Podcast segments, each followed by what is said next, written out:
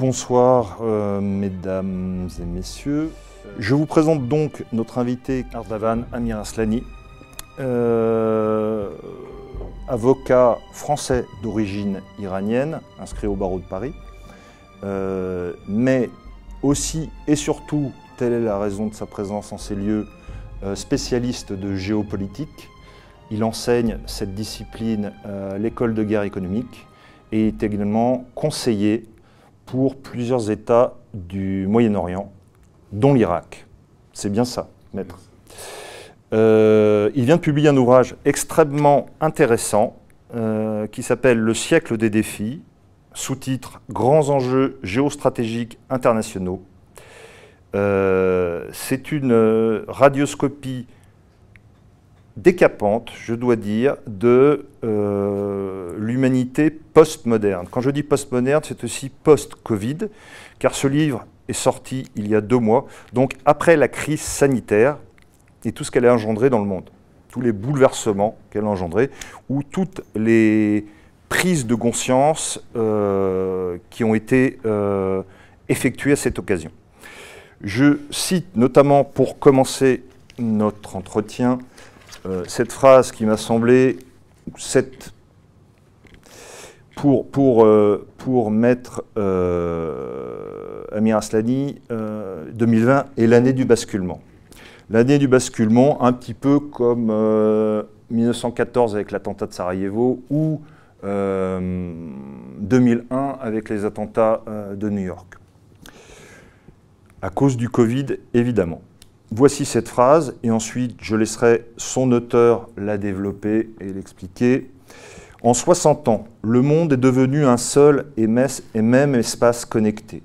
Si une petite épidémie locale a pu se muer en pandémie mondiale, c'est en raison de ce que certains géographes appellent l'hyperspatialité, c'est-à-dire la mise en lien de toute chose et de toute personne.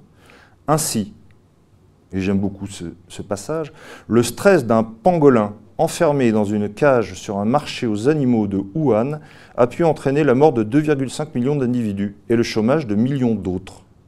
Ce virus a dessiné une cartographie de notre occupation du monde comme de nos connexions économiques et touristiques à une échelle inégalée dans l'histoire de l'humanité.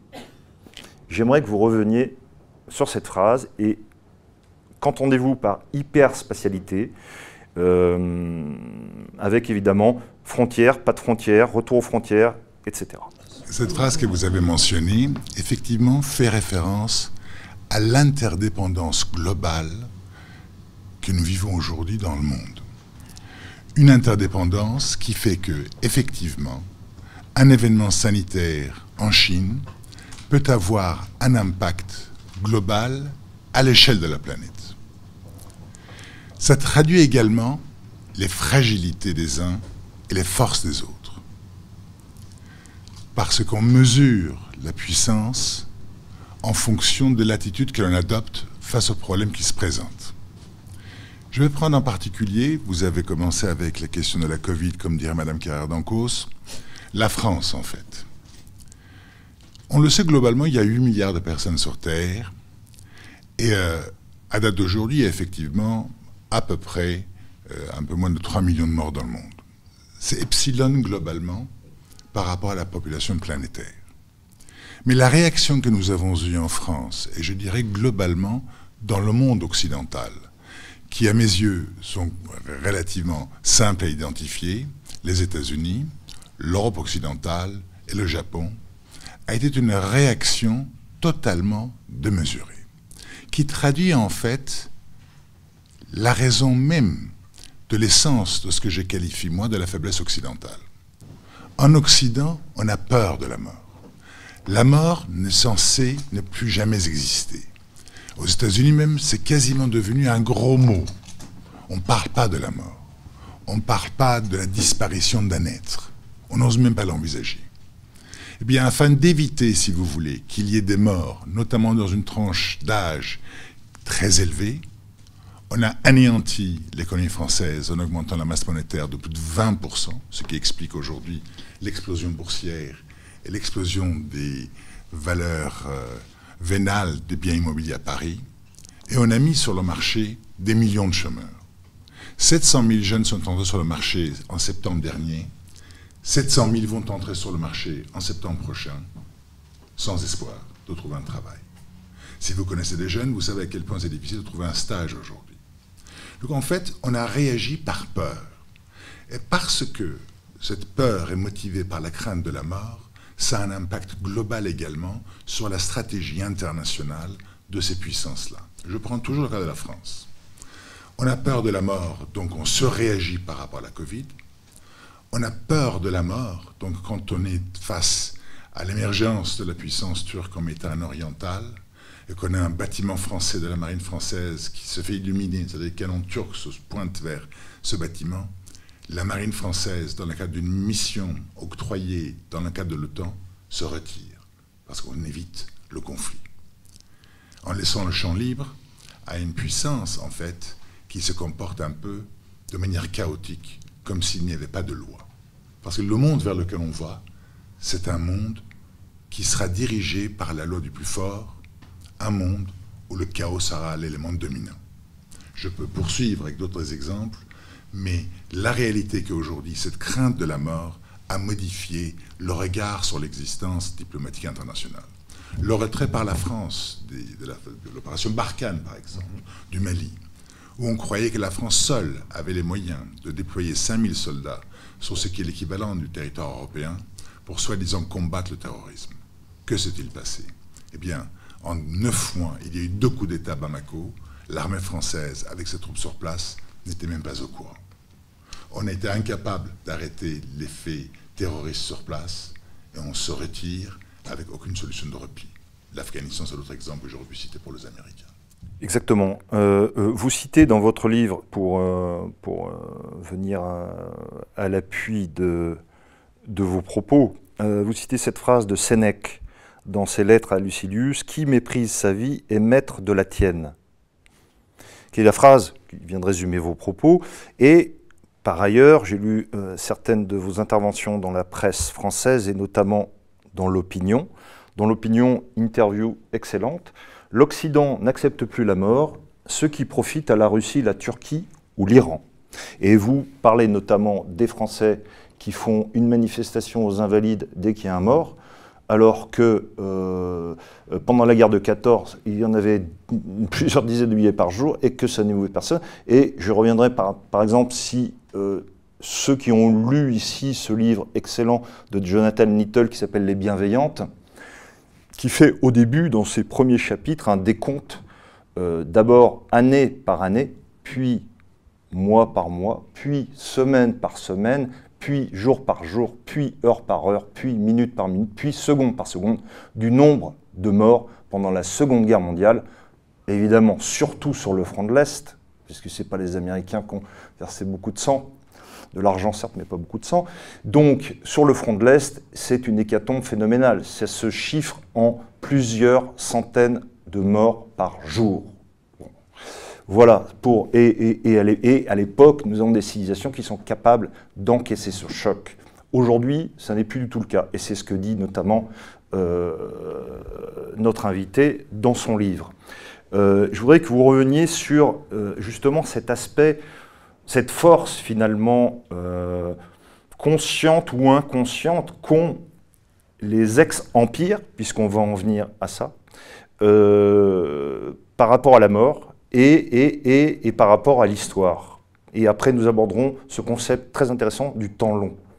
Vous avez parfaitement raison en citant cet exemple de Sénèque. Vous savez, avec le déconfinement qui arrive, on entend dire cette jeunesse martyrisée pendant cette période de confinement. Enfin la liberté. Enfin on sort, si vous voulez, de cette prison qu'on nous a imposée. Si ça, c'est un enfer, que fut le sort de la jeunesse sous les bombes en 39-45, ou les jeunes dans les tranchées à Verdun en 14-18 On a perdu, si vous voulez, le sens de réalité. Et cette perte coûte à l'Occident sa position, à tous les points de vue. Je ne dis pas qu'il faut accepter la mort, bien entendu que non. La vie est sacrée. La vie doit être protégée là où elle se trouve. Je dis par contre, quand il y a des enjeux existentiels, notamment de pouvoir dans ce monde de conflits, où il y a des conflits de civilisation, comme disait Samuel Huntington, dans toutes les directions, si on n'est pas disposé à accepter le sacrifice, on sera laminé. Eh bien, effectivement, on constate, dans ce troisième millénaire qui débute, l'émergence de nouveaux empires, qui sont nouveaux uniquement parce que c'est un retour, parce que ces empires ont toujours été des empires. Si vous prenez l'exemple de la Chine, pour les Chinois, vu de Beijing, la position de la Chine aujourd'hui, qui nous inquiète, est normale. Parce que pour eux, la Chine a toujours été une civilisation, une puissance économique, une puissance militaire dominante. Le laps de temps qui a séparé l'arrivée de Mao Zedong et Li Jinping, c'est un accident dans leur histoire. La Russie aujourd'hui, renaît de ses cendres après la chute du mur de Berlin, revendique ce que ce pays était à l'époque de Romanov, revendique la capacité de projection de puissance que ce pays avait à l'époque soviétique, revendique sa juste place dans le concert des nations. Vous avez la Turquie, la Turquie qui revient. Alors on parle tous de néo-ottomanisme en parlant de, la position turque sur les forages illégaux en Méditerranée orientale, en parlant des éruptions que l'armée turque fait en Syrie à Kobané ou euh, dans le nord de l'Irak.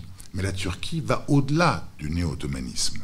La Turquie, n'oublions pas, l'Empire ottoman, en son temps, le chef du royaume, le sultan, était chef laïque, mais également le calife de la communauté musulmane. Donc aujourd'hui, Erdogan se positionne comme le calife. D'où le combat qui aujourd'hui est engagé par la Turquie, dirigé par une certaine version des frères musulmans, contre la version sunnite classique des pétromonarchies arabes du Golfe Persique. La Libye, ce n'est que ça.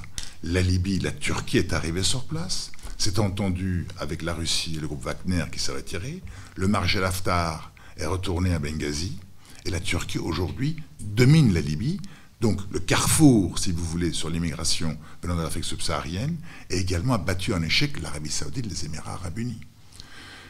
Troisième dimension turque, effectivement, qu'il convient d'appréhender pour comprendre cette émergence d'empire, c'est ce que les grands poètes persans, notamment Ferdowsi, appelaient le Turan, le pantouranisme aujourd'hui, c'est-à-dire ce que le monde turc, le monde turco-mongoloïde, eh bien, aujourd'hui, la Turquie n'a plus d'inhibition pour venir au secours, si j'ose dire, ou en soutien aux populations turcophones. Ce qui s'est passé, si vous voulez, entre l'Azerbaïdjan et l'Arménie, sans vouloir prendre parti ni pour l'un ni pour l'autre, est une tragédie pour la France, qui dirigeait le groupe de Minsk en charge de régler ce problème.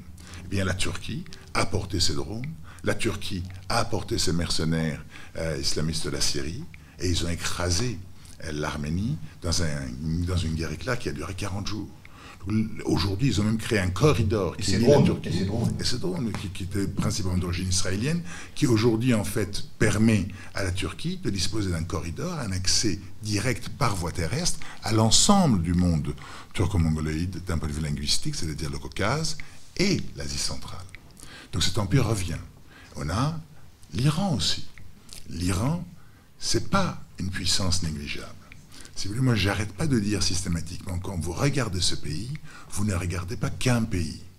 L'Iran, le rayonnement de ce pays dépasse largement ses frontières.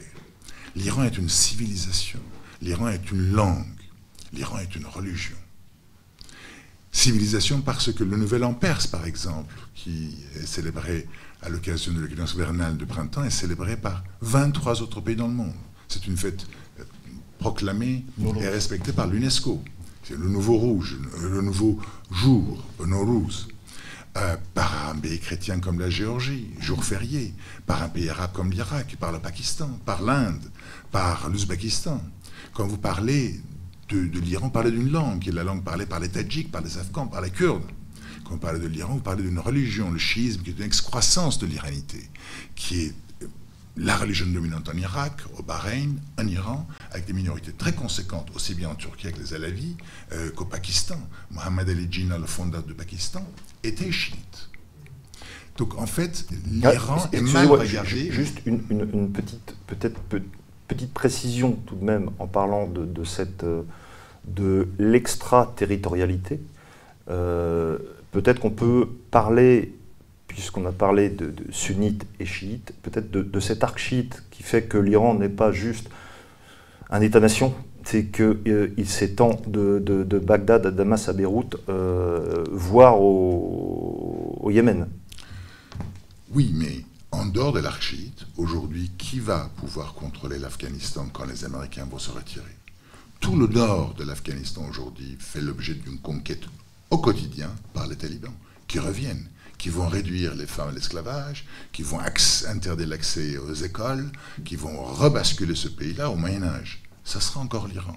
Pas simplement parce qu'il y a les Hazarachites ou euh, les Pashtuns personophones, mais parce que l'Iran a un intérêt personnel qu'il y ait une forme de stabilité, même avec les talibans, la réelle politique prime en Afghanistan.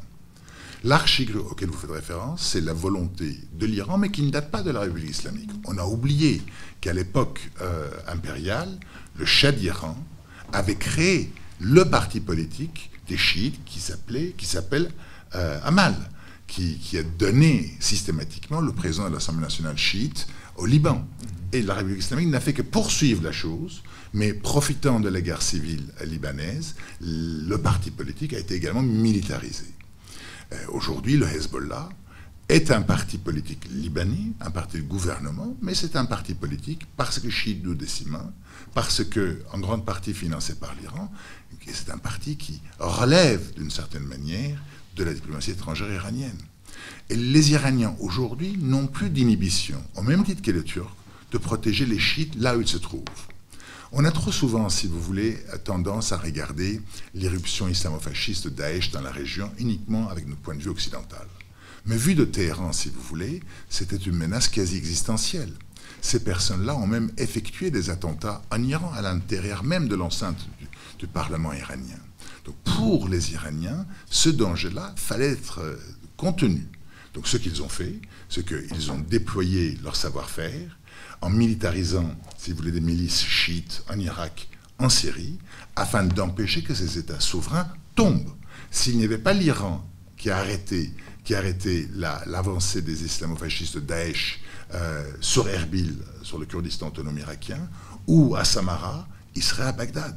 Je suis tout à fait d'accord avec vous. Euh, justement, je voudrais qu'on revienne plus longuement sur euh, l'affaire syrienne puisque cette guerre qui, a débuté il y a dix ans, cette guerre civile à l'origine, qui a dégénéré en conflit international, évidemment, euh, comme vous le savez, euh, est à l'origine de deux, deux, phénomènes majeurs euh, dans les relations internationales. C'est d'une part le retour de la Russie dans le concert des nations, et notamment au Moyen-Orient, et non plus seulement dans son étranger proche.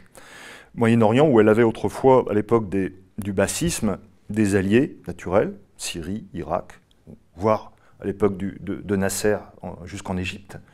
Mais euh, avec la chute de l'Union soviétique, évidemment, euh, elle avait été invincée.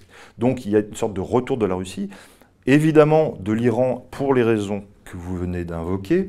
Ce qui est intéressant, c'est de voir que euh, en Syrie, finalement, Daesh et je ne dirais pas que euh, Bachar al-Assad a gagné la guerre grâce à l'Iran et à la Russie, mais en tout cas, euh, Daesh a été défait grâce à cette coalition militaire euh, entre, entre l'Iran et la Russie, parce que véritablement, il y a eu une intervention armée direct, et non pas seulement indirect comme dans certains pays via le groupe Wagner pour, pour, pour, la Russie, mais euh, l'Iran envoyait la force Al-Quds, etc.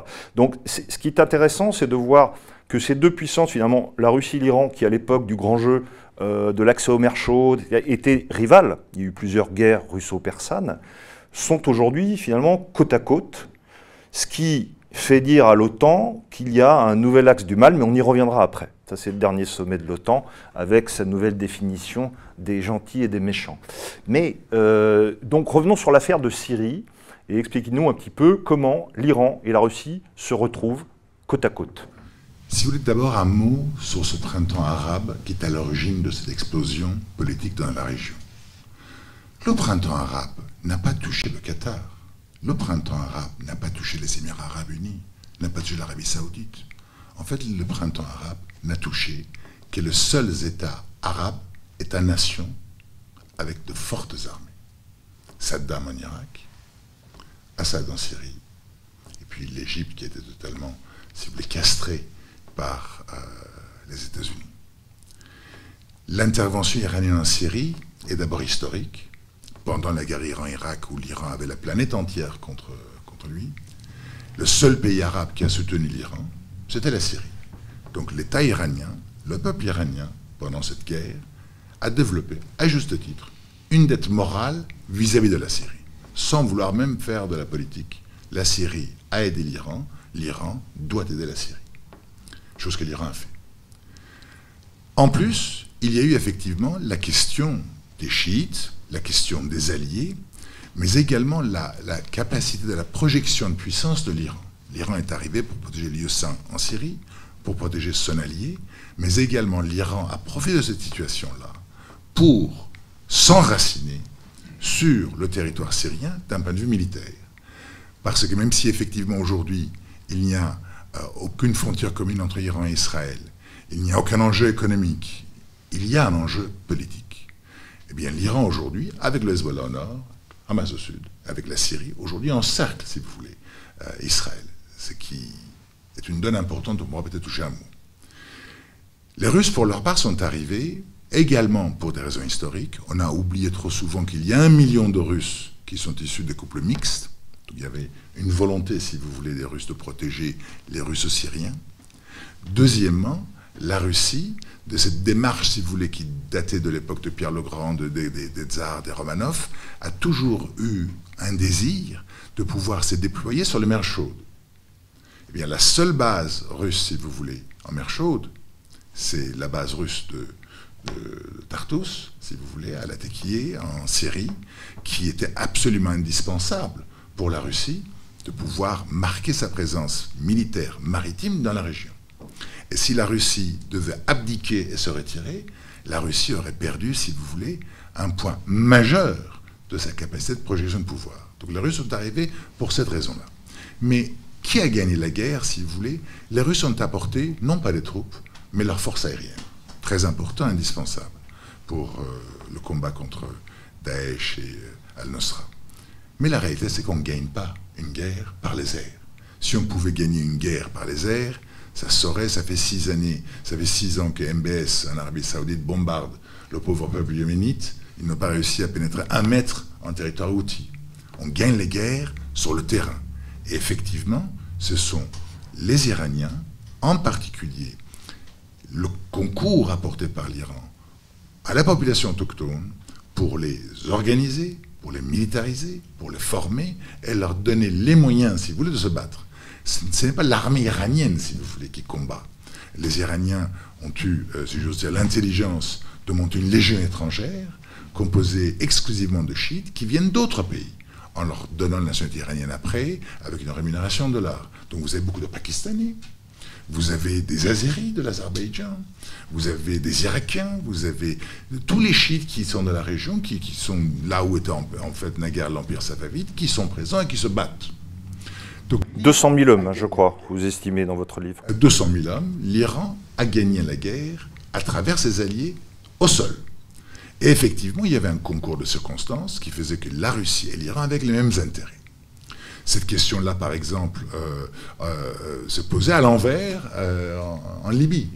les Russes étaient là, la Turquie a échangé, si j'ose dire, une acceptation de la présence russe dans la à Idlib, en acceptant, si vous voulez, que les Turcs arrivent sur place. Un modus operandi a été réglé. Parenthèse, parenthèse, parenthèse. Il faut expliquer la situation, parce que là, on, passe, on, bascule de la Syrie à la Libye assez, euh, assez vite. Euh, il se trouve que bon, la, euh, Libye, peut-être que la plupart d'entre vous connaissent le problème, mais bon, je, le résume très, très simplement. la, la, Libye fait face à une guerre civile depuis des années. Il y a deux autorités qui se combattent. Euh, d'une part, le gouvernement euh, d'union nationale à Tripoli, euh, supposé légitime et, reconnu par l'ONU. Et puis, il y a, contrôlant les trois quarts du territoire, les forces du maréchal Haftar qui, viennent de l'est du pays, c'est-à-dire Benghazi, en gros, la Cyrénaïque. Dans ce conflit, qui était purement intra-libyen au départ, se sont greffées des puissances étrangères. Et c'est intéressant du reste pour, euh, notre conférence parce que des puissances étrangères qui, a priori, n'ont rien à faire sur place. C'est-à-dire que qui dit Libye dit ex-puissance coloniale, c'est-à-dire Italie, ou puissance pétrolière, ou intéressée avec compagnie pétrolière, Total ou les Américains. Là, pas du tout. On a vu arriver, et justement, deux ex-empires euh, qui étaient aussi actifs en Syrie, c'est à savoir euh, la Turquie, qui est venue au, secours du gouvernement de Tripoli, pour des raisons évidentes qui sont un port en eau profonde euh, au large de Tripoli. Il y en a très peu en, Méditerranée, et ça, fait partie du concept de la patrie bleue des amiraux turcs. Euh, et donc ils soutiennent ce gouvernement de Tripoli. Et face à eux sont intervenus les Russes via une société militaire privée qui s'appelle le groupe Wagner.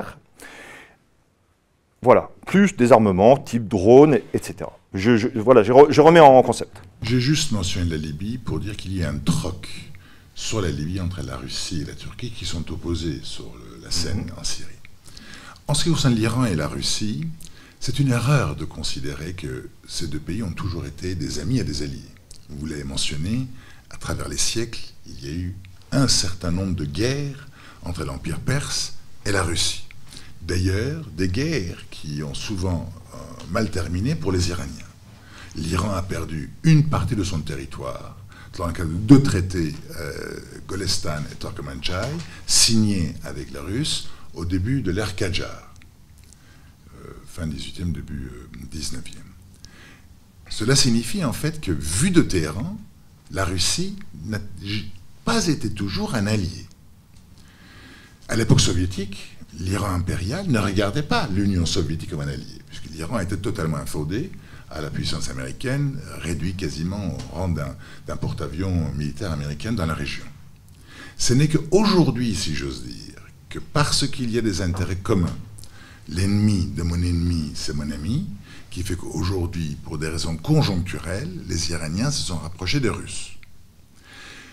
Mais les Iraniens s'interrogent également sur la valeur de cette alliance, puisque malheureusement la Russie n'a pas euh, des réponses industrielles aux besoins de l'Iran, n'a pas les moyens financiers de se substituer à l'Occident pour les 1000 milliards de besoins d'investissement que l'Iran a, et puis surtout, la Russie, ne serait-ce que sur l'échiquier syrien, a, manqué, si j'ose dire, de fidélité, parce que le système des 400 vendu, un système d'essai antiaérien pour, à la Syrie, n'est pas utilisé chaque fois que l'avion israélien, de manière quotidienne, bombarde la Syrie. Parce que la Russie considère que les Israéliens ont le droit de se défendre. Sauf que la Russie a vendu ses armements aux Syriens. Donc les Iraniens s'interrogent. Sauf qu'aujourd'hui, on est dans une situation où l'Iran est menacé par les États-Unis, la Russie est menacée, sanctionnée par les États-Unis. La Chine est menacée, sanctionnée par les États-Unis. L'ennemi de mon ennemi, c'est mon ami. Donc ces trois puissances qui, en fait, n'ont globalement rien à voir les unes avec les autres, se sont regroupées pour monter une sainte alliance qui, dans la pratique, vise à se protéger contre les Américains.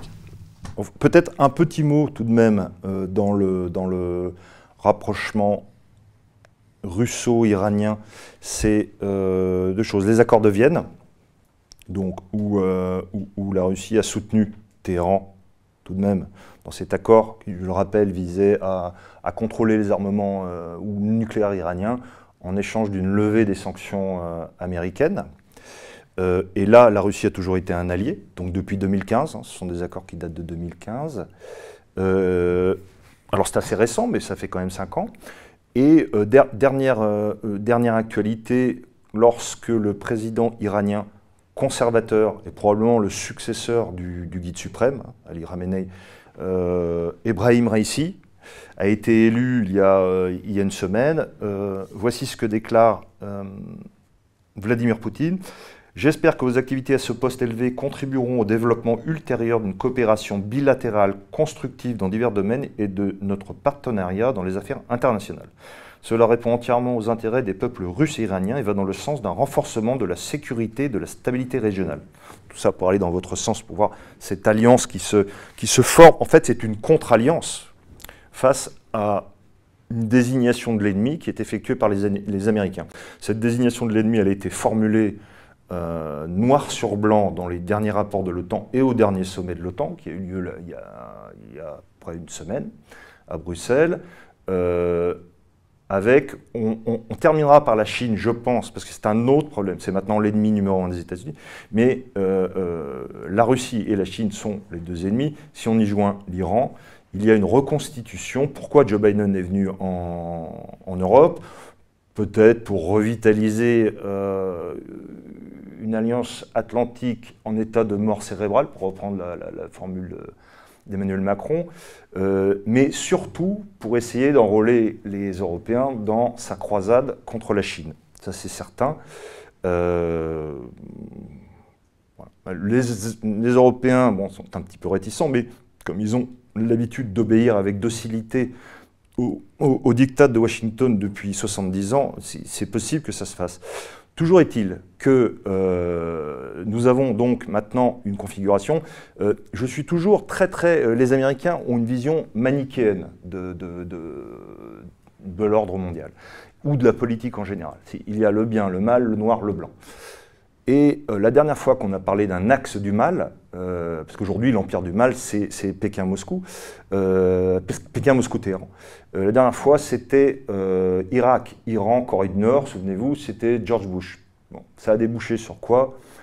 20 ans de chaos, l'enfer, le Moyen-Orient détruit, l'émergence et, le renforcement de l'islamisme dans toutes ses composantes et du djihadisme.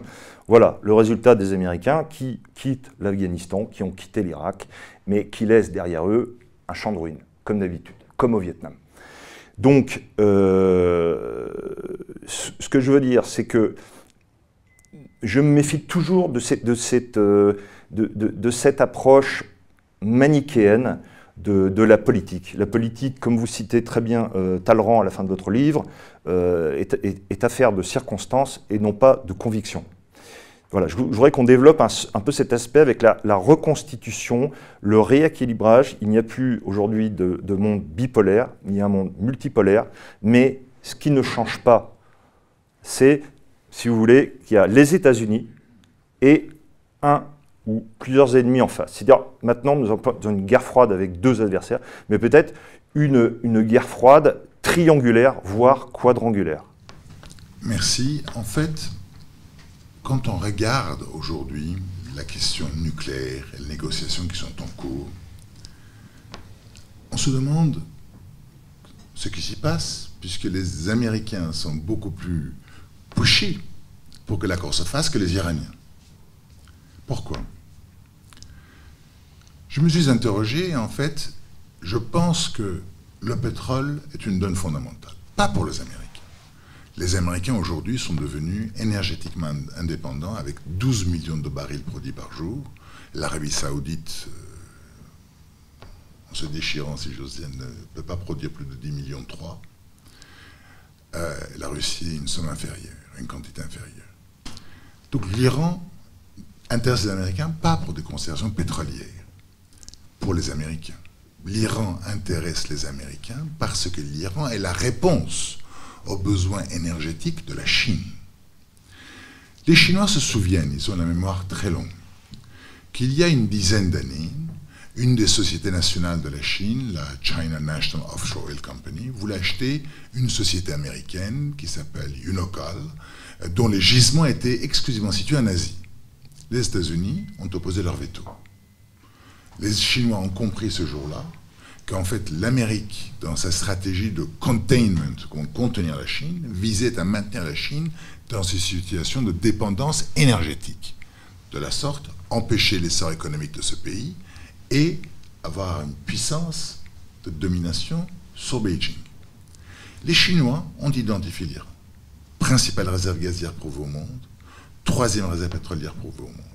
Et ils ont signé au mois de mai dernier un accord qui s'appelle Lyon Dragon, qui est un accord qui vise à investir en Iran de centaines de milliards sur 20 ans.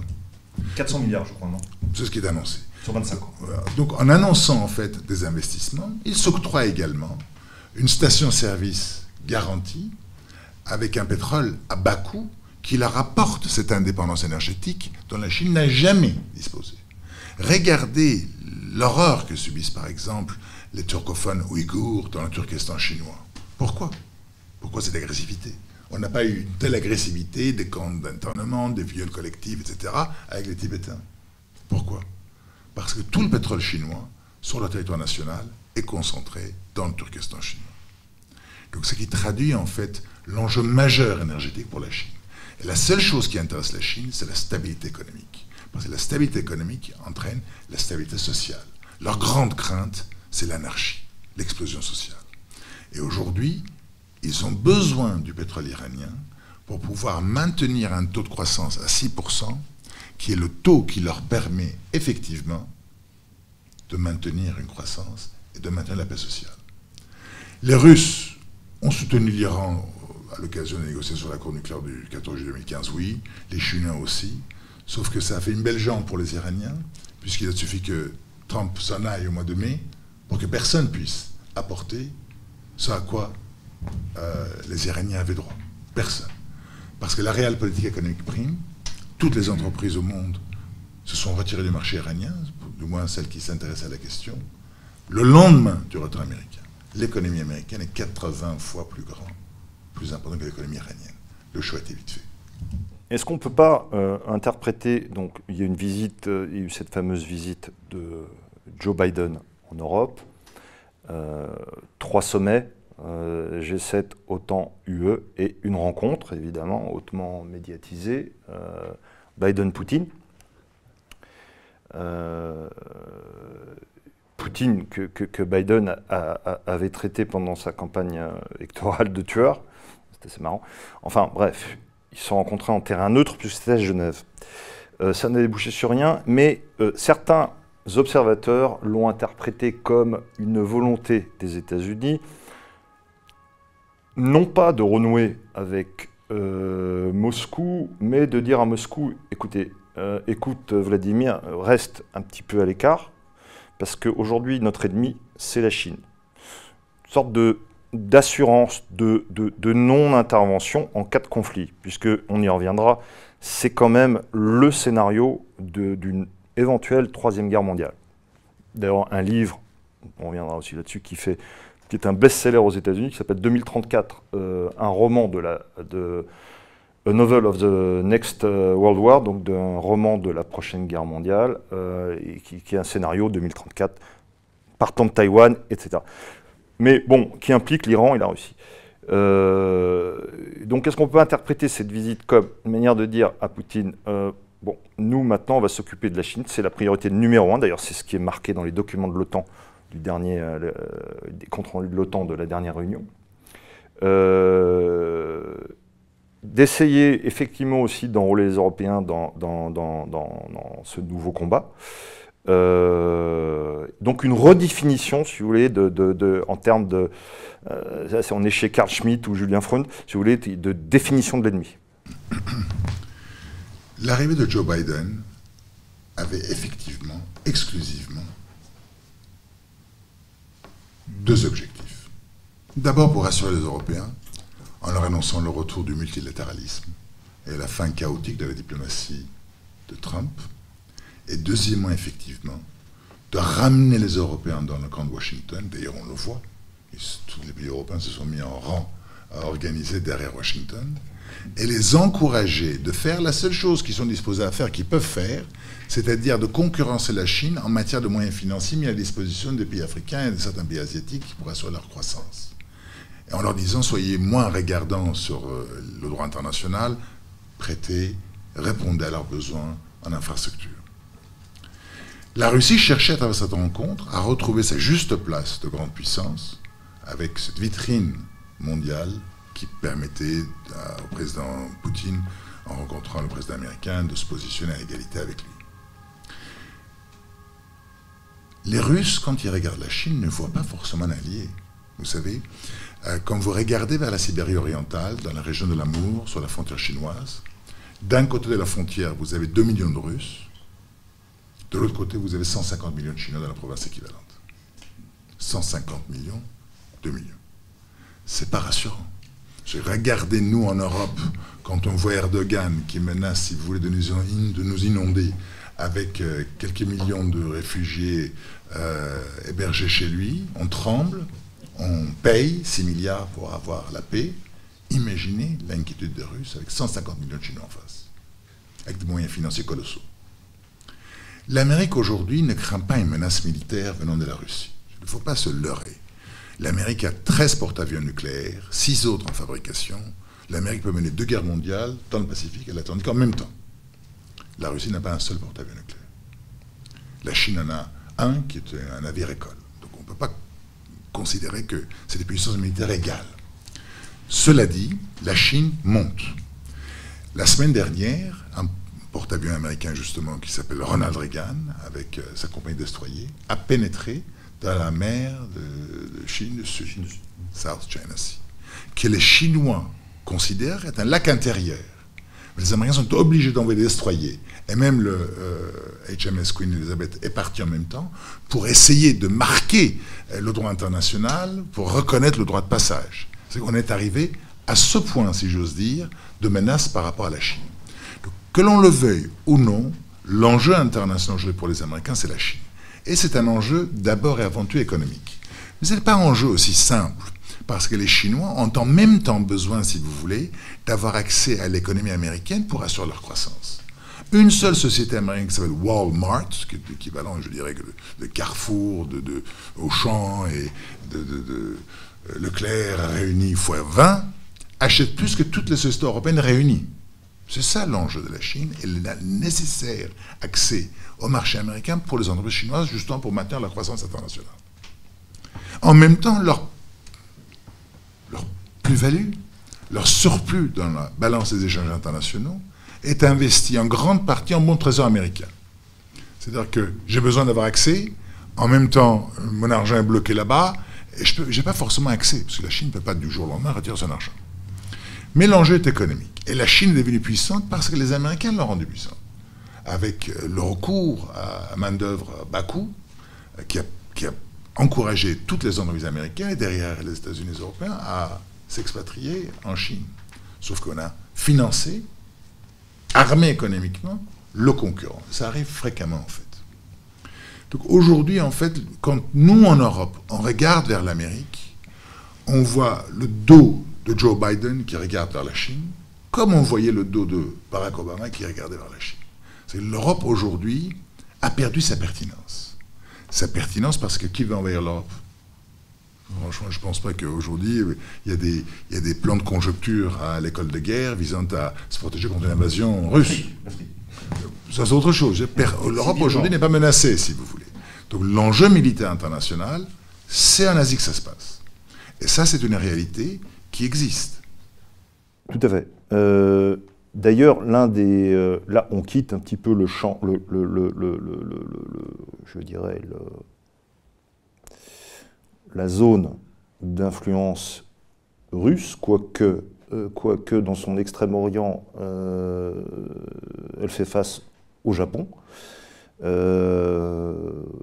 Vladivostok, effectivement, comme vous l'avez dit, dans la région de l'Amour, région forte pour y être allé, je sais que bon, euh, Vladivostok, c'est une région où il y a 50% de Russes, mais le reste de la population sont des Coréens ou, des Chinois.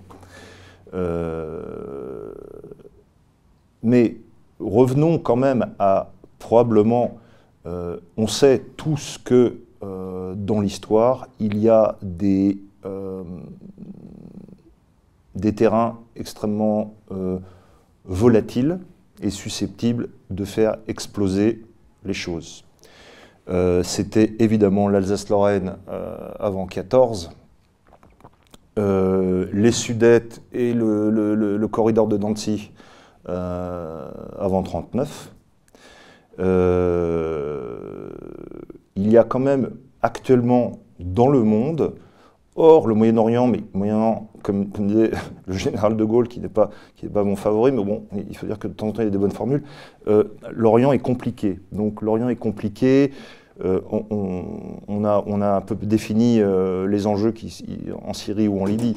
Mais en ce qui concerne la Chine, qui est tout de même la puissance émergente, moi je ne crois pas à la volonté belliciste de la Chine. La Chine est confucéenne, elle est en Chine, contrairement à ce qui fut, euh, qu'était l'Europe, euh, le guerrier n'est pas au sommet de la trifonctionnalité, mais ce qui est au sommet, c'est le marchand. Donc, qui compte pour la Chine, c'est stabilité, prospérité et marchandises. D'où les nouvelles routes de la soie, dont on reparlera. Et dans ce cadre-là, ça n'exclut pas un conflit pour une raison très simple. Taïwan. Alors effectivement, tout le monde dit Taïwan, c'est comme Hong Kong, ça fait partie de l'empire du milieu, et la Chine ne va jamais transiger sur ce point, ce qui est vrai.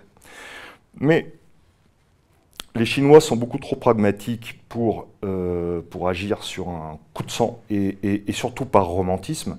Je crois que c'est un mot qu'ils ignorent, pas si ça figure dans leur vocabulaire. En revanche, Taïwan est le premier producteur mondial de semi-conducteurs. C'est aussi la raison pour laquelle les États-Unis, qui ont lâché Taïwan en 71, il faut quand même le rappeler, pour reconnaître euh, la Chine de Mao, à l'époque, la République de Chine était le seul représentant de la Chine à l'Assemblée générale de l'ONU. Bon, aujourd'hui, c'est la Chine populaire. Euh, si les États-Unis sont prêts à intervenir militairement, et c'est ce qui actuellement y patrouille dans la mer de Chine du Sud, c'est aussi pour se garder ce premier producteur de semi-conducteurs. Là, la Chine n'est pas arrivée encore au, domaine. Et c'est aussi, il faut voir les, chiffres, c'est pas un hasard si le budget de la défense chinois est à deux chiffres depuis 15 ans, si euh, d'énormes progrès ont été effectués non seulement au niveau naval, mais aussi et surtout nucléaire et spatial. Donc, est-ce que Taïwan ne sera pas le début notre, le Sarajevo, si vous voulez, de la Troisième Guerre mondiale? La réelle politique prime tout. Effectivement, les Américains ont changé d'alliance. Kissinger est parti, la fameuse diplomatie de tennis de table, et les États-Unis ont reconnu Beijing comme seul représentant de la Chine, en abandonnant l'île de Taïwan. Aujourd'hui, il faut savoir, enfin, c'est des chiffres avant la, crise sanitaire, mais je crois que la Chine est revenue quasiment à la normale. Il y a 300 vols par semaine reliant la Chine à Taïwan. 300 vols. Le vaccin qui est le plus utilisé à Taïwan, c'est le vaccin des Chinois. D'ailleurs, les Américains arrivent en poussant Pfizer. Est-ce que les Américains sont disposés à aller vers un conflit nucléaire sur la question de Taïwan? Est-ce que veut Taipei? Je ne le pense pas. Les Chinois, si vous voulez, sont un peu comme les Russes. Ils sont assiégés et agressés. Vous savez, quand vous êtes à Moscou et que vous regardez le monde, vous voyez les Américains qui excitent la Géorgie, qui poussent l'Ukraine à adhérer à l'OTAN, qui ont placé des missiles balistiques en Roumanie et en Bulgarie, les pays baltes, donc ils sont encerclés par de menaces américaines. On ne le dit pas, mais ça c'est la réalité également. C'est ce qui explique également la réaction russe par rapport aux États-Unis. Les Chinois, c'est pareil. C'est-à-dire aujourd'hui, prenez le cas de la mer de Chine du Sud, les pays qui l'entourent, que ce soit les Philippines, les autres, sont aujourd'hui totalement dans le camp américain, qui a réouvert la base d'aviation Clark Air Base aux Philippines et la base navale de Subic. Et même au Vietnam Même au Vietnam, après ce que l'on sait, 55 000 boys tués, etc. Exactement. Aujourd'hui, la question va être, est-ce que les Américains sont disposés à détruire l'ordre mondial pour Taïwan, je ne le pense pas. Est-ce que les Américains vont faire en sorte à ce que, moyennant une entente avec la Chine, Taïwan puisse intégrer la Chine C'est ça l'enjeu Je pense que oui. Parce que l'histoire de la diplomatie internationale remplie de cas où euh, les allégeances et les alliances changeaient du jour au lendemain. Donc je considère qu'aujourd'hui, Taïwan, malgré la rhétorique que l'on entend, ne sera pas la cause qui fera que il va y avoir la guerre entre la Chine et, les États-Unis. Par contre, c'est un prétexte, c'est un prétexte de marketing qui pour les Chinois est très important. N'oublions pas que Chiang Kai-shek, quand il est parti s'installer à Taipei, est parti avec tous les trésors du palais impérial, donc tous les artefacts et les joyaux de la couronne impériale de Chine. Donc il considère que la légitimité chinoise leur a été volée. Il ne supporte pas, si vous voulez, la question de velléité d'indépendance de, Taïwan. D'ailleurs, qui qu'il ne déclare plus avec véhémence comme il faisait de la guerre, parce que la Chine est à côté. À un moment ou un autre, quand on peut sentir la laine du lion sur la nuque, on a tendance à faire attention. Très bon, très bon proverbe. Mais, mais effectivement, euh, ce qui est marrant dans le cas de Taïwan, c'est que Taïwan se considère comme la, véritable Chine, Republic of China. D'ailleurs, c'est le terme exact, Taïwan n'existe pas. Dans, à l'ONU, c'est ROC, Republic of China. Euh, ils considèrent qu'ils ont les seuls idéogrammes, voilà, puisque ça a été simplifié à l'époque de Mao Tse-tung. Donc eux sont restés dans un système beaucoup plus complexe et beaucoup plus traditionnel, beaucoup plus confucéen. Euh, mais qu'il n'y a pas, il y a ce paradoxe à Taïwan aujourd'hui. Taïwan a donc été euh, ex-Formose, euh, a été choisi par Chiang Kai-shek et les troupes nationalistes à la victoire de Mao comme, comme, comme îlot refuge. Mais, comment dire, se, considère toujours comme la vraie Chine. D'un autre, côté, les, Chinois, je pense, n'ont pas envie de recourir à la force. Il y a deux kilomètres qui séparent euh, l'îlot, euh, c'est un archipel en fait, Taïwan, de, de, la Chine, des zones économiques spéciales de la Chine. Euh, et il n'y a pas seulement 320 vols, comme vous le dites, mais il y a aussi 25 000 étudiants chinois à Taïwan et inversement. Euh, dans les zones euh, à Shenzhen, etc. C'est-à-dire que la Chine paye des études aux étudiants de Taïwan. Donc effectivement, il y a une soft power qui s'exerce de la part de la Chine. Et si la Chine peut faire, peut faire tout euh, dans, dans, dans, dans la paix, je pense qu'elle elle le fera. Cela dit, on ne peut pas exclure un incident, notamment sur des îlots contestés, type Paracel, Spartley, Senkaku avec le Japon voilà, une étincelle, parce que je ne vois pas ailleurs dans le monde où la confrontation pourrait se produire. En Iran. En Israël, nous avons quand même un, pays où l'ancien Premier ministre qui a régné pendant 12 ans pouvait se rendre à Washington, visiter les deux chambres réunies du Congrès et avoir droit aux 28 standing ovations, sans rendre visite au président Obama et retourner chez lui. C'est ça la puissance du lobby pro-israélien à Washington. Et aujourd'hui, les Israéliens considèrent que l'Iran est une menace existentielle pour eux. Pas parce que l'Iran va développer une bombe nucléaire pour le jeter sur Israël.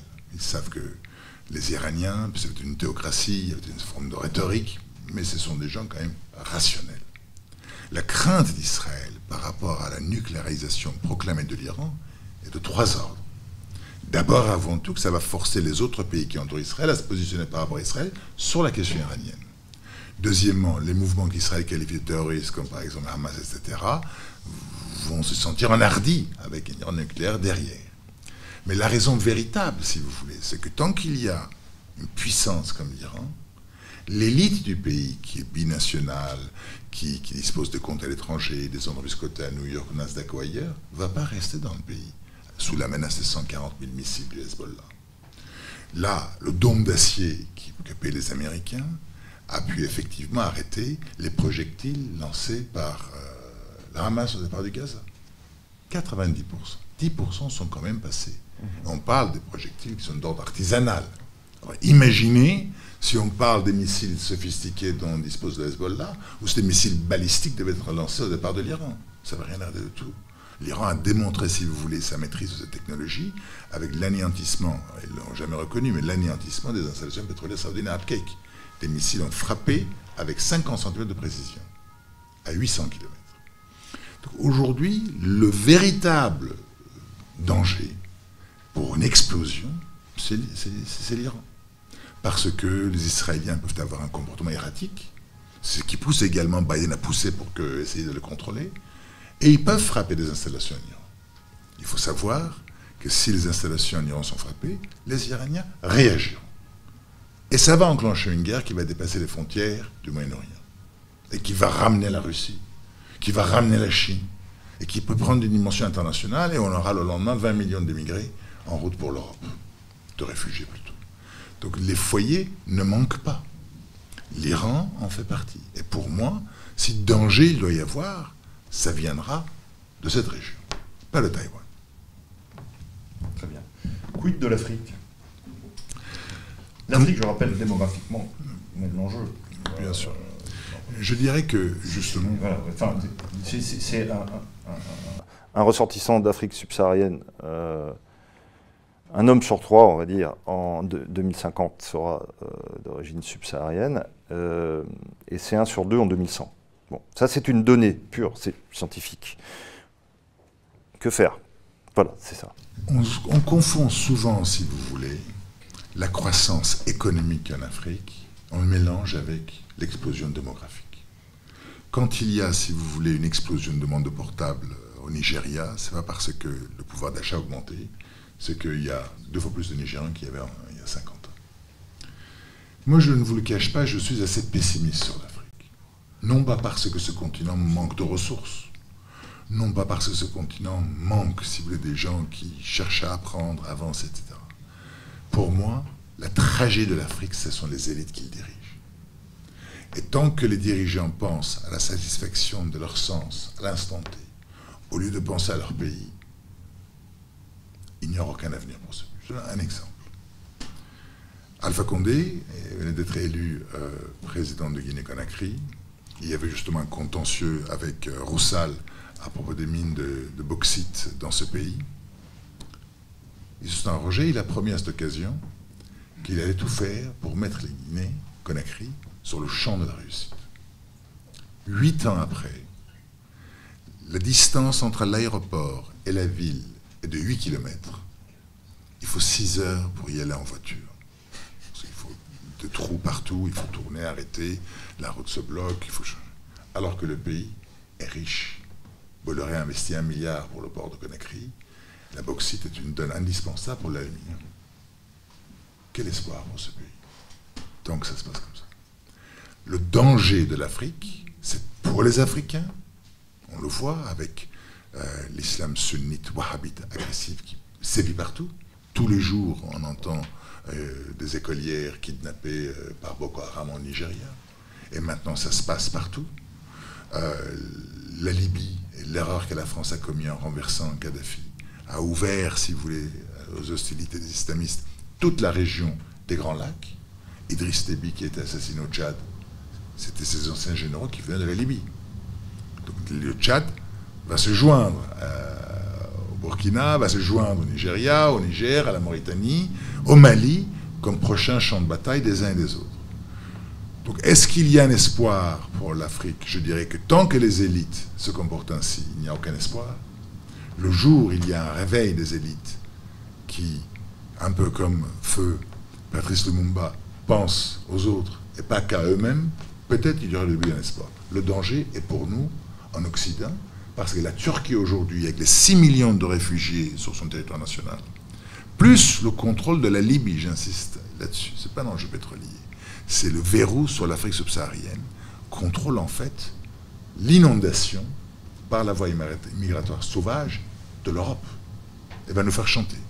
Effectivement, je suis bien d'accord. Turquie, Libye, comme tremplin migratoire évidemment, mais aussi, ne pas sous-estimer le rôle du Maroc, ce, ce jardin d'acclimatation des Européens bobos, mais qui, on l'a vu récemment à Ceuta, Melilla, peut très bien jouer, faire un chantage aux migrants.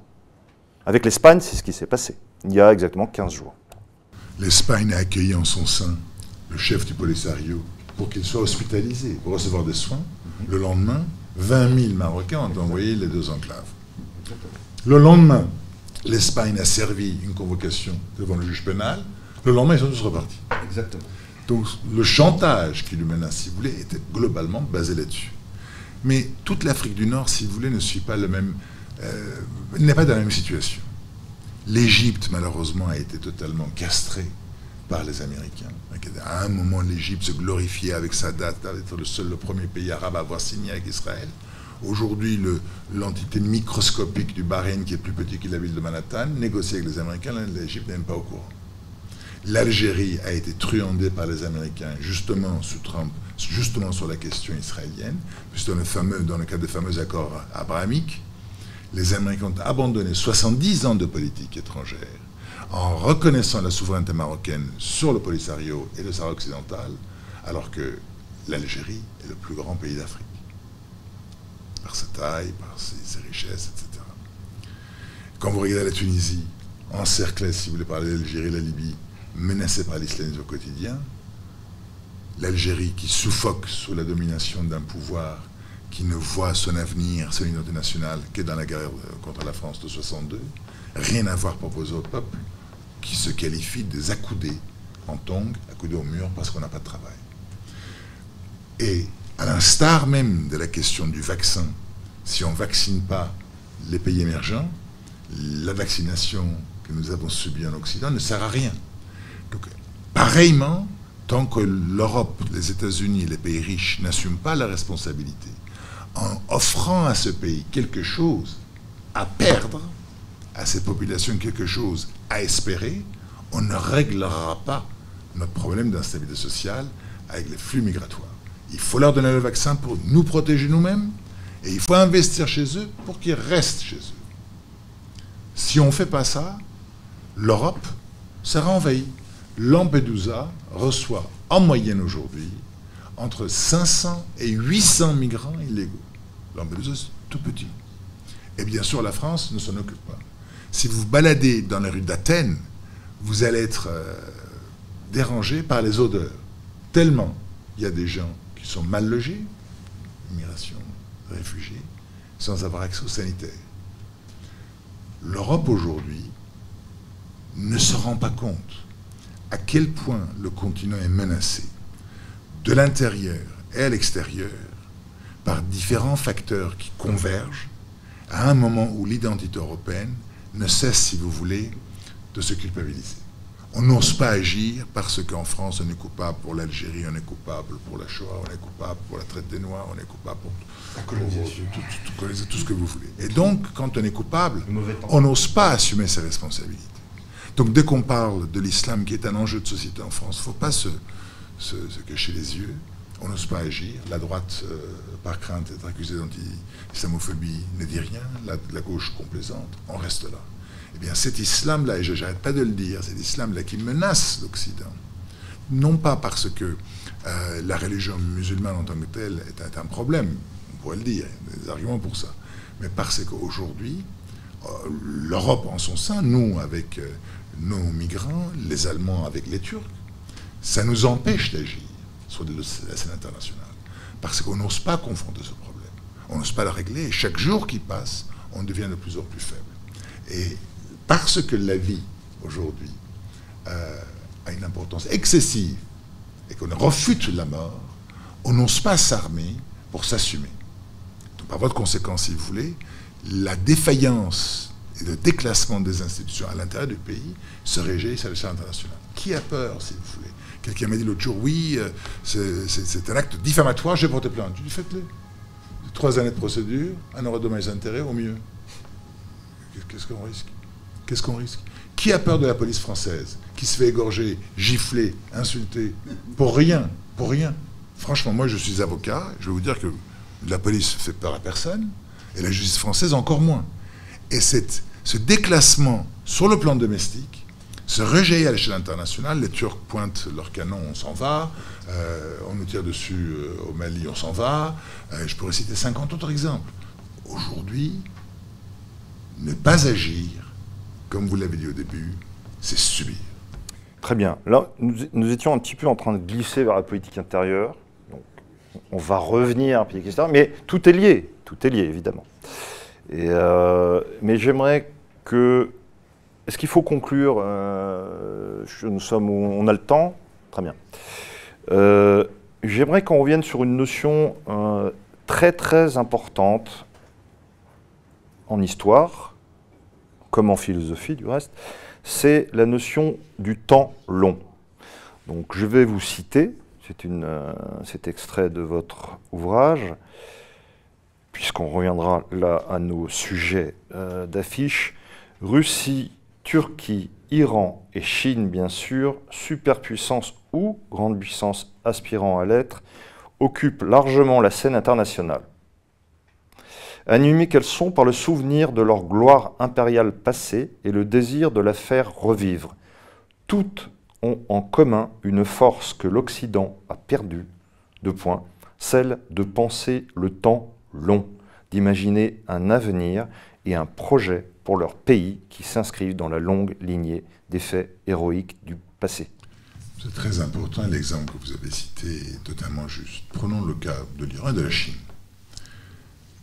J'écris un livre qui, euh, voilà, un exemplaire là, 2500 ans d'histoire. L'Iran est le seul État souverain au monde à avoir eu une souveraineté continue, sans discontinuité aucune, pendant presque 3000 ans, à l'intérieur de ses frontières actuelles. Mais quand on retourne en arrière vers Cyrus Xerxès, il y a 2500 ans, la gloire de la Perse, ce dernier pouvait se rendre visiter un temple de Confucius en Chine qui avait déjà 1500 ans. Tout est relatif dans la vie.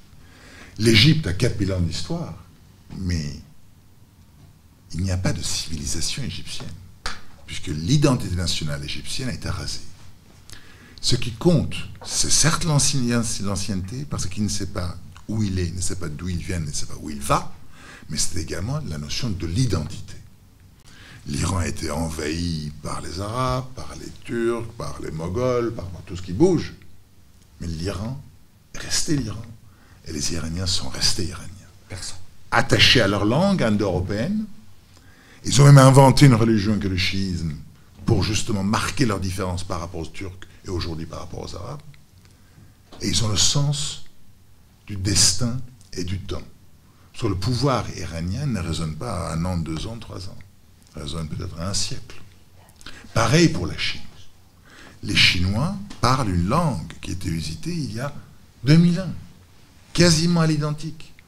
Un enfant de 7 ans en Iran peut lire un ouvrage qui a été rédigé il y a 1000 ans, qui est l'ouvrage qui a sauvé la langue persane, euh, le, livre des rois par, par et il peut le lire sera, sera puissant celui qui sait. Ça commence ainsi. Alors qu'il y a des pays anciens qui, parce qu'ils ont perdu leur identité, leur site civilisationnel ne sert que pour qu'en tant que site touristique. D'autres, comme les Chinois, voient le temps long. Vous l'avez dit, 2049, ils se projettent dans le temps. Les Iraniens se projettent dans le temps. Si on n'arrive pas à se projeter dans le temps, le temps est déjà perdu. Tout à fait d'accord. Et ça, c'est un, avantage euh, conséquent euh, de quatre puissances que nous avons évoquées. Euh, alors, nous avons la, dichotomie traditionnelle qui a été imposée et diffusée par les États-Unis, qui n'est pas la nôtre à l'origine. Mais bon, l'Europe étant ce qu'elle est, euh, aujourd'hui, elle est totalement infondée et complètement américanisée. Donc, nous reprenons un petit peu la vulgate américaine. Mais bon, disons que les États-Unis classent le monde en, divisent le monde en deux sous-ensembles. D'une part, les démocraties, entre guillemets, selon leur sens, qui sont en vérité des démocraties marchandes, et euh, les démocratures, nouveau, nouveau terme, les démocraties illibérales. Ça m'amuse toujours. C'est comme à l'époque, vous venez de quand euh, Erdogan a émergé en Turquie, les médias français euh, avaient tellement peur de parler d'un parti islamiste qu'ils disaient le parti islamiste modéré, l'AKP. Islamiste modéré, c'est un bel oxymore. Il peut, y avoir un islamisme modéré. Moi, j'ai jamais entendu quelqu'un dire c'était un nazi modéré. Ça, je ne crois pas. Est-ce possible? Peut-être. Il y a des sous-courants, il y a les ça, les Bon, passons. Donc ça, c'est énorme. Euh, et donc, euh, donc nous, nous, nous, avons là des, des, des, des, entités qui vont chercher très loin dans le passé. Vous avez cité euh, les Perses pour l'Iran, évidemment l'Empire du Milieu, pour la Turquie, l'Empire ottoman, oui. Pour la Russie, vous allez nous développer cet aspect, parce qu'on est quand même au dialogue euh, franco-russe. Euh, mais ce que je dirais, c'est que dans, cette dichotomie qui est effectuée, euh, les démocraties disent toujours, voilà, mais chez eux, oui, bien sûr, Poutine sera en poste jusqu'à temps. Xi Jinping jusqu'en 2049, parce qu'il souhaite fêter le centenaire de la République populaire, en grande pompe en, décrétant que la Chine sera la super hyper puissance du 21e siècle, qu'elle sera sans doute d'ailleurs. Quoique, quoique, il y a l'inconnu démographique dans le cas des Chinois. Je ne suis pas certain qu'ils vont arriver à résoudre ce problème. Mais bon, euh, ces gens se projettent effectivement en 2049. Nous, nous avons des gouvernements, quand je dis nous, c'est-à-dire euh, nous pauvres nations d'Occident, entre guillemets, s'il existe encore un Occident, euh, nous avons des horizons qui sont à... Autrefois en France, c'était 7 ans, un septennat. Aujourd'hui, c'est 5. Bon, peut-être demain, ce sera 2. Peut-être, dans 25 ans, ce sera tous les 2 ans. Pourquoi pas? Donc évidemment, pendant 2 ans, que fait, ou pendant 5 ans actuellement, que fait un président? Bah, Il fait sa campagne. C'est-à-dire qu'il ne cherche qu'une chose, c'est à se faire réélire. Donc quand on a envie de se faire réélire, on ne prend pas de décision on est à n'est-ce pas? Donc, euh, or, la politique, on le sait, depuis Carl Schmitt et depuis tout le temps, consiste à prendre des décisions, bonnes ou mauvaises, mais prendre une décision. On voit très bien qu'aujourd'hui, nulle démocratie ne prend de décision, nul chef de démocratie ne prend de décision, dans la mesure où ça pourrait impacter sa réélection ou le bien-être de ses consommateurs citoyens. Voilà, qui me semble, non, une, une, différence majeure. Vous savez, la notion de la démocratie est une notion toute relative. En France, on a eu des élections il y a quelques jours. Est-ce qu'on peut parler d'une démocratie quand seulement 30% de la population qui s'est prononcée, par exemple? On a oublié également, c'est je reviens sur la notion de l'identité. On considère en France qu'il y a le peuple, et donc il y a la souveraineté. Moi, je pense qu'il y a la souveraineté, qui doit précéder le constat de l'existence du peuple. Pas de souveraineté, il n'y a pas de peuple. Et pour qu'il y ait un peuple, il faut qu'il y ait une souveraineté. Les Russes l'ont compris. Les Iraniens se comportent ainsi. Les Chinois l'ont compris également. Est-ce qu'on va parler de démocratie quand aux États-Unis, Al Gore gagne le vote populaire et perd face à Bush le vote électoral? Pareil euh, pour Mme Clinton qui a eu le vote populaire et qui a perdu le vote électoral par rapport à Trump. Pareil en Angleterre pour Callahan. Est-ce qu'on peut dire qu'il y a une démocratie? Est-ce qu'on peut dire qu'il y a une démocratie? Moi je disais à propos des élections iraniennes, nous venons d'en connaître, avant ces élections-là, je disais qu'il y aura une semi-démocratie. Parce qu'on ne sait pas à l'avance l'issue des élections, Il y a quand même deux camps qui s'affrontent. Je ne dis plus, avec le résultat que nous avons connu. Aujourd'hui en France, si vous voulez, euh, si vous êtes royaliste, vous avez un problème parce que la Constitution française interdit de remettre en question la forme républicaine du gouvernement. Et pour pouvoir se présenter aux élections, il faut un certain nombre de signatures. Donc, il y a beaucoup de débats, beaucoup de définitions sur ce qu'une démocratie et ce qui ne l'est pas. En tout cas, ce qui est certain, c'est que la démocratie n'est pas simplement la dictature de la majorité sur la minorité. Les démocraties ont fait l'esclavage, ont fait de la colonisation, on menait la guerre pour des intérêts économiques, la guerre de l'opium contre la Chine, on exerçait une pression indue sur, la Russie. Mais pour revenir à la Russie, si vous voulez, aujourd'hui, la notion de la démocratie là-bas est, assez euh, intéressante parce que personne conteste le nombre de voix portées sur Poutine aujourd'hui en Occident. On dit juste que vous n'avez pas permis à X, Y, Z de se présenter. on ne saura jamais si X, Y, Z aurait pu être élu ou pas. Mais Poutine, parce qu'il a créé la souveraineté pour son pays, a sacré le peuple russe, le peuple roi. Parce que la, Russie a connu un traumatisme. Vous savez, quand le, mur de Berlin est tombé, le seul pays de l'Union soviétique qui n'avait pas un parti communiste national, c'était la Russie. L'Azerbaïdjan en avait un, euh, le Turkménistan en avait un, l'Ouzbékistan en avait un. La Russie n'en avait pas, puisque tout était à Moscou. Pas besoin d'en avoir. Sauf que ça a entraîné, si vous voulez, le délitement du pays par manque d'institutions. Et le traumatisme, si vous voulez, euh, subi par les Russes, d'un point de vue de fierté nationale, d'un point de vue dignité, les a marqués. Poutine leur a rendu ça. Donc, est-ce que la démocratie en tant que telle, telle que nous la connaissons en Occident, est forcément la solution à tous les problèmes? Je ne sais pas, Macron a été élu avec un quart des voix au premier tour. Est-ce qu'on peut parler d'une démocratie ou d'un système de droit de vote calculé? Je pense qu'il ne peut pas y avoir de démocratie en l'absence de valeurs, respect de l'autre dans ses différences, respect de la minorité, que ce soit ethnique ou idéologique, mais également les valeurs transhistoriques qui caractérisent un pays. On a oublié ces aspects-là.